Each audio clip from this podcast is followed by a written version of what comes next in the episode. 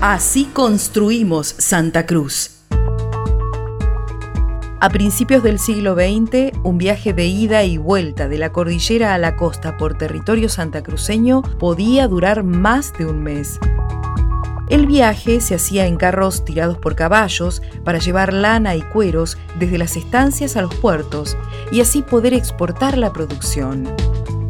Los ríos eran sorteados por escasos puentes o sistemas de balsas frecuentemente construidos por los propios pobladores. Hacia 1916, los pocos caminos existentes se concentraban mayormente en la parte sur de la provincia y conectaban la costa con la zona del lago argentino. Hacia 1930 se han trazado los caminos que unen Puerto Deseado con Río Gallegos, San Julián con Gobernador Gregores y Puerto Santa Cruz con los lagos Viedma y San Martín.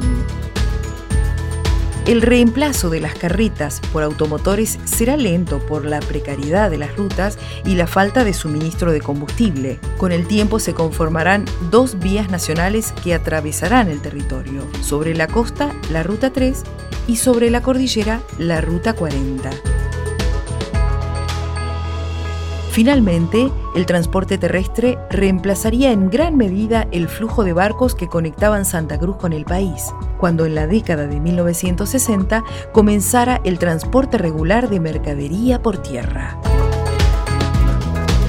Basado en el Gran Libro de Santa Cruz.